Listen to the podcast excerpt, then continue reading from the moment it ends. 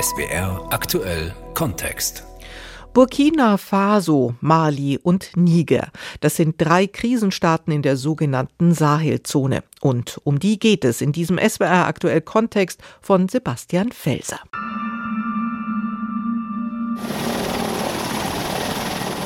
Russland versucht nach der Ankunft der Söldner in Mali jetzt auch in andere Staaten vorzudringen. Also man sieht äh, russische Flaggen eigentlich im ganzen Sahel. Deutschland ist weiterhin bereit, sich an der UN-Friedensmission in Mali zu beteiligen. Le gouvernement de la transition exige du président Macron d'abandonner définitivement sa posture néocoloniale Solcher Einsatz macht aber nur Sinn, wenn er auch von der dortigen Regierung unterstützt wird. Ils ont des drones, ils ont des appareils où on peut détecter beaucoup de choses. Ich bin sehr skeptisch, dass sich die Lage in Burkina Faso verbessern kann. Das Land ist eigentlich praktisch verloren. Da helfen dann auch keine militärischen Möglichkeiten mehr. Die Sahelzone. Grenzenloser Terror. Burkina Faso, Mali und Niger. Aus diesen drei Ländern in Westafrika müssen wir Monat für Monat von Tod, Terror und Krieg berichten. Und das seit Jahren. Dabei geht es immer wieder um die sogenannte Sahelzone. Aber was ist die Sahelzone und was macht sie so instabil, so gefährlich, so unkontrollierbar? Burkina Faso, Mali und Niger, sie alle haben Anteil an der Sahelzone und bilden ein Dreiländereck. Die Probleme sind überall ähnlich. Trotzdem sind die Länder nicht identisch. In Niger, Mali und Burkina Faso überstrahlen bestimmte Krisen andere zu manchen Zeiten. Deswegen schauen wir uns die Lage in den drei Staaten eine nach der anderen an. Burkina Faso. Die Gewalt in Burkina Faso hat in den letzten Jahren ein neues Niveau erreicht. Ein besonders schreckliches Beispiel aus dem Jahr 2021 ist das sogenannte Massaker von Solhan. Im Dorf Solhan im Osten von Burkina Faso gab es einen Überfall. Er war mit über 130 Todesopfern besonders schlimm. Am Tag danach waren nur noch Aschehaufen, wo mal Hütten standen, überall Rußspuren an den Häuserwänden, ausgebrannte Motorradwracks auf den Straßen. Was die Menschen aber noch mehr verstört hat, die Täter waren sehr jung. Der damalige Regierungssprecher Husseini Tambura war sichtlich aufgewühlt von dem, was er verkünden musste. Die meisten Angreifer waren Kinder zwischen 12 und 14 Jahren alt. Das ist eine Information, die hatten wir nicht, als der Angriff vonstatten ging. Genauso wenig, dass Frauen eine Rolle dabei gespielt haben, anzusagen, wer ein Ziel ist und wer nicht.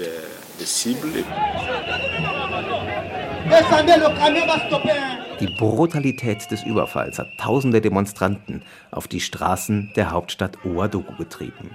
Sie trugen Plakate mit Aufschriften wie Gestern Solhan, wer ist morgen an der Reihe? Diese Frage kann auch Maurice Soumet nicht beantworten. Der Sozialarbeiter, der auch für die Hilfsorganisation SOS Kinderdörfer tätig ist, kennt aber den Teufelskreis in vielen Regionen des Landes, da, wo islamistische Milizen Fuß gefasst haben. Man muss die Situation dieser Kinder verstehen. Seit 2015 sehen wir einen Prozess, in dem Schulen in den Gegenden, wo Terrorgruppen aktiv sind, geschlossen werden. Und wenn man die Schulen schließt, bringt man die Kinder dazu, etwas anderes zu machen. Und wenn die Armee und die Regierung dann zurückschlägt, versuchen die Terroristen natürlich, die Kinder in den Angriffen einzusetzen.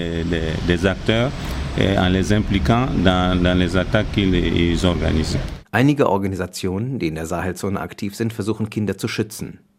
Ihre Arbeit ist allerdings extrem gefährlich. Deswegen hat ein Mitarbeiter im ARD-Interview darum gebeten, anonym zu bleiben.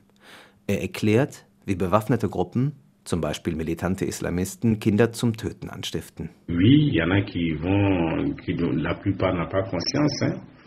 Man kann sich natürlich fragen, haben diese Kinder kein Gewissen? Es gibt zwei Strategien, mit denen die Islamisten die Kinder motivieren. Sie nutzen ethnische Konflikte und setzen die Kinder auf bestimmte ethnische Gruppen an, oder sie nutzen die Religion, sagen den Kindern, dass sie ins Paradies kommen, wenn sie an der Waffe dienen.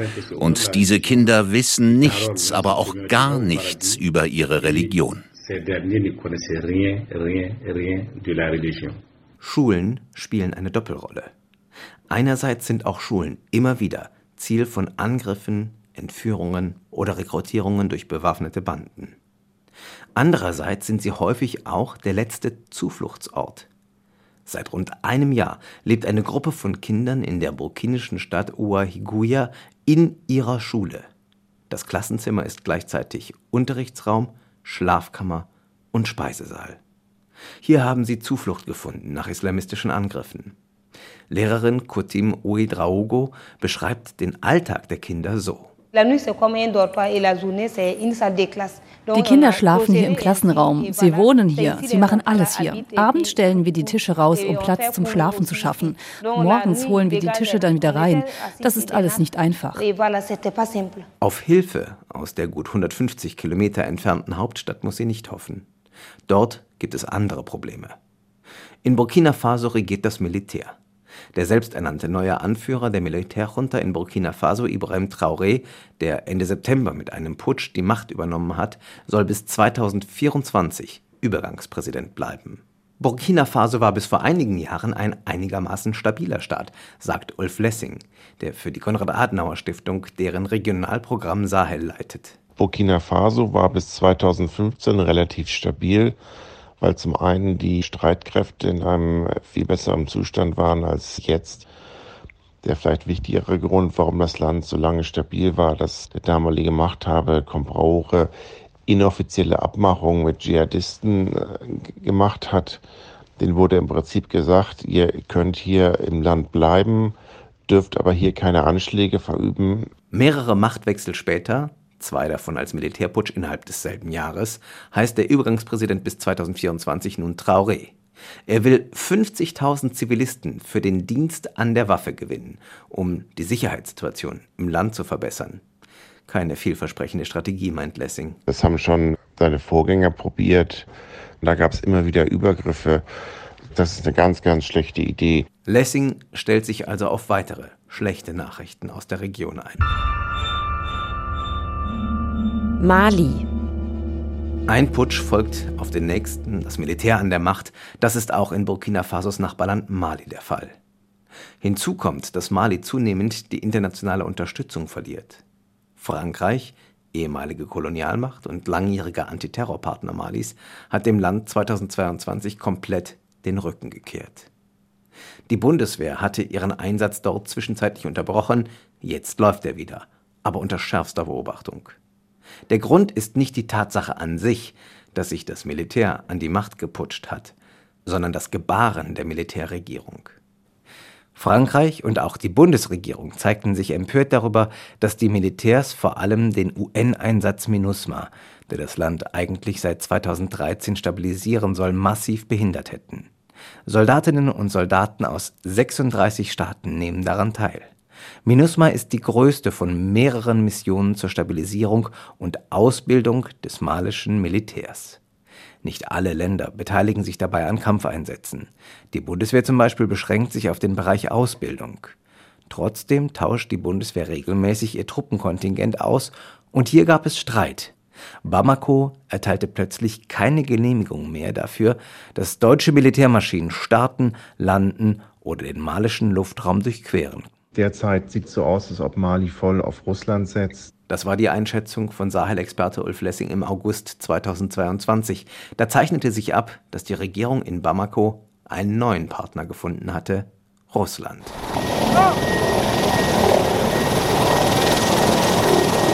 Ungefähr zur selben Zeit, als Bamako der Bundeswehr die Überflugrechte verweigerte, landete Kampfhubschrauber um Kampfhubschrauber Militärflugzeug um Militärflugzeug in Mali aus Moskau. Übergangspräsident Assimi Goïta schrieb auf seinem Twitter-Account, dass er sich telefonisch bei Russlands Präsident Putin für die fortdauernde Unterstützung bedankt habe. Sie drückt sich vor allem in der Lieferung von Militärgerät aus. Auch sollen sich Einsatzkräfte aus Russland in Mali aufhalten, wenn auch nicht offiziell vom Kreml bestätigt. So steht der Einsatz der internationalen Streitkräfte unter Dauerbeobachtung von allen Seiten. Von der Militärjunta in Bamako, vom Kreml in Moskau.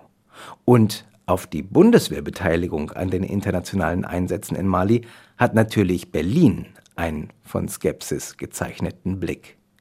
Doch viele Politikerinnen und Politiker wollen vorerst an dem Einsatz festhalten.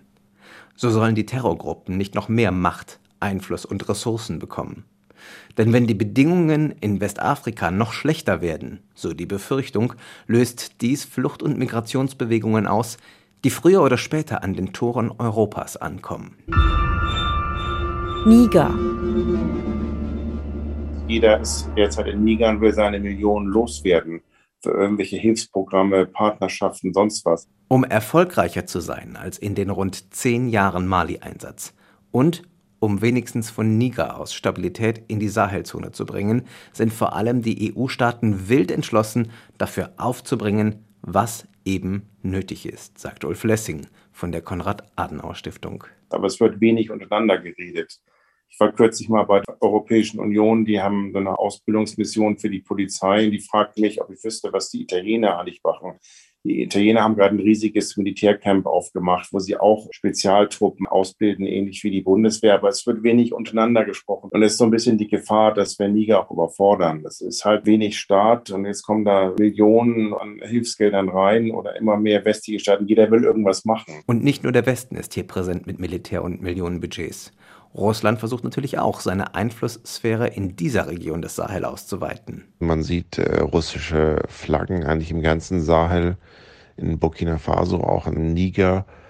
Ich glaube nicht, dass die Russen schnell in Niger Fuß fassen werden.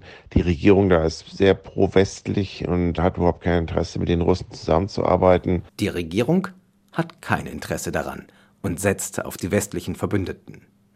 Bei der Bevölkerung aber ist die Stimmung nicht so eindeutig. Es gibt jene, die auf der Linie der Regierung sind, wie Masuda Jaharu, 30 Jahre alt, aus Agadez und Mitarbeiterin in einem Schönheitssalon. Notre pays est vraiment menacé. Unser Land ist bedroht. Wir haben fast überall Probleme mit Instabilität. Ich denke, es ist deshalb nötig, dass diese Militärkräfte da sind. Das führt nicht nur zu mehr Sicherheit in bestimmten Orten, sondern das kann auch unsere Armee verbessern. Die Bundeswehr zum Beispiel bildet im Land Spezialkräfte aus und soll helfen, eine Militärschule aufzubauen. Es gibt aber auch jene Teile der Bevölkerung, die das falsch finden, so wie der 38-jährige Lehrer Ismail Musa aus Agadez. Ehrlich gesagt macht uns das Sorgen. Wir haben schon viele internationale Truppen hier und werden trotzdem von Terroristen angegriffen. Die ausländischen Truppen haben Technik, Drohnen, mit denen sie die Terroristen ausfindig machen können. Aber davon profitiert das Land nicht. Denn unsere nigrische Armee wird angegriffen, Zivilisten werden getötet. Das ist nicht akzeptabel. Ich weiß nicht, was die Truppen hier suchen. Vielleicht sind sie nur da, um uns unsere Ressourcen zu nehmen. Peut-être même ils sont en train de nous, de nous soutirer de nos, nos biens, nos, nos richesses du Niger. Damit spielt Ismail Musa zum Beispiel auf Nigers Uranvorkommen an. Als Brennstoff, der in Kernreaktoren verwendet wird, besonders in der Energiekrise natürlich sehr gefragt. Frankreich hatte fast 40 Jahre lang ein Monopol auf die Uranförderung in seiner ehemaligen Kolonie Niger. Es gibt Vorwürfe gegen französische Firmen wegen radioaktiver Verseuchung. Das hat die Stimmung gegen Frankreich zusätzlich angeheizt. Wie sich diese Stimmung äußert, hat Sahel-Experte Ulf Lessing von der Konrad-Adenauer-Stiftung erlebt. In einem Fall war es sogar, da war ich in einem Besuch in einer Behörde, da hatte mir jemand gesagt, naja, wo kommen Sie her? Ich bin Deutscher, okay. Gut, dass Sie Deutscher sind. Wenn Sie Franzose gewesen wären, hätte ich Ihnen jetzt nicht die Klimaanlage im Wartraum angestellt. Also Russland versucht das auszunutzen. Im September gab es in Nigers Hauptstadt Niamey einen Protest, bei dem mehrere hundert Menschen gegen die westliche Präsenz im Land und für Russland demonstriert haben. Auf Plakaten war zu lesen Lang lebe Putin und lang lebe Russland. Andere richteten sich gegen die im Niger stationierten französischen Truppen. Nieder mit Frankreich oder Raus mit der Kolonialarmee war zu lesen. Den nigerischen Sicherheitsanalysten Mahman Sanusi verwundert das nicht. Die Frage des Sicherheitsmanagements in der Sahelzone, in Mali wie in Burkina, in Niger, erscheint paradox. Denn je mehr ausländische Armeen in der Sahelzone operieren, desto mehr verschlechtert sich die Sicherheitslage. Wir haben den Eindruck, dass sich Terrororganisationen an diese Militärbündnisse anpassen und über eine große Widerstandsfähigkeit verfügen. Da fragen sich die Bürger, wie kann es sein, dass es Männer auf Motorrädern gelingt, so schlagfertig zu sein, obwohl die Zahl der ausländischen Streitkräfte weiter steigt? Und diese Frage führt zur nächsten Frage, nämlich ob diese Streitkräfte überhaupt effektiv sind. Es scheint höchst schwierig, wenn nicht gar unmöglich, die Sahelregion im Großen zu kontrollieren und zu befrieden. Auch nach rund zehn Jahren Militärpräsenz und der Entsendung tausender Einsatzkräfte, was aber Millionen Euro verschlungen hat, ist das nicht gelungen. Erfolg gibt es allenfalls im Kleinen.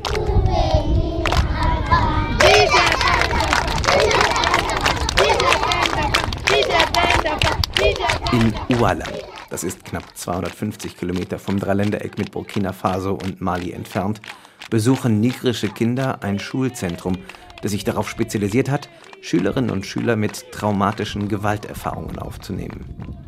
Adamou Dari ist der Direktor. Hier bieten wir neben dem offiziellen Curriculum psychosoziale Hilfestellungen für Kinder an, die enormen Stress erlebt haben. Dieser Ansatz soll es den Kindern erlauben, zur Ruhe zu kommen und Abstand zu bestimmten Problemen zu bekommen, die sie vorher hatten. Bestimmte Probleme. Das heißt konkret Erfahrungen von extremer Gewalt. Eines der Kinder, Mariamba, hat der Nachrichtenagentur AFP berichtet, ihr Onkel sei Bürgermeister gewesen. Bei einem Überfall sei eine Bande von Dschihadisten mit Motorrädern in ihr Dorf gekommen und habe ihn vor den Augen der Familie ermordet. Alles sei voll Blut gewesen. Ein anderer Junge, Musa, berichtet stolz, er habe jetzt keine Angst mehr vor Motorrädern und verstecke sich nicht mehr, sobald er eins hört. Das sind Erfolgserlebnisse für Moro Shaibu, er arbeitet als Pädagoge mit diesen Kindern. Sie sind von solchen Erlebnissen natürlich traumatisiert. Sie haben vielleicht gesehen, wie ihre eigenen Eltern vor ihren Augen erschossen worden sind. Sowas hinterlässt Spuren. Deswegen dürfen wir diese Kinder nicht alleine lassen. Wir müssen mit ihnen üben, um sie ins normale Leben zurückzuführen. Und zum normalen Leben in Niger gehört es, dass es Millionen Motorräder gibt, auf denen keine bewaffneten Banden, sondern schlicht Zivilisten unterwegs sind, die von A nach B kommen wollen. Er fügt noch hinzu, wenn die Gesellschaft solche Kinder vernachlässige, riskiere sie es, dass die Kinder zu genau solchen bewaffneten Gruppen überlaufen, die ihnen dieses Trauma zugefügt haben. UNICEF und die Hilfsorganisation International Rescue Committee unterstützen drei Schulzentren in Ualam, damit hier 1600 Kinder Aufnahme finden können. In der Regel fehlen ihnen drei Jahre Schulbesuch, wenn sie ankommen. Insgesamt spricht die Regierung in Nigers Hauptstadt Niamey von rund 17.000 Schülerinnen und Schülern, die sie, Stand 2022, wieder ins Schulsystem eingliedern konnte. Dafür gebe es rund 20 solcher Schulzentren über das ganze Land verteilt.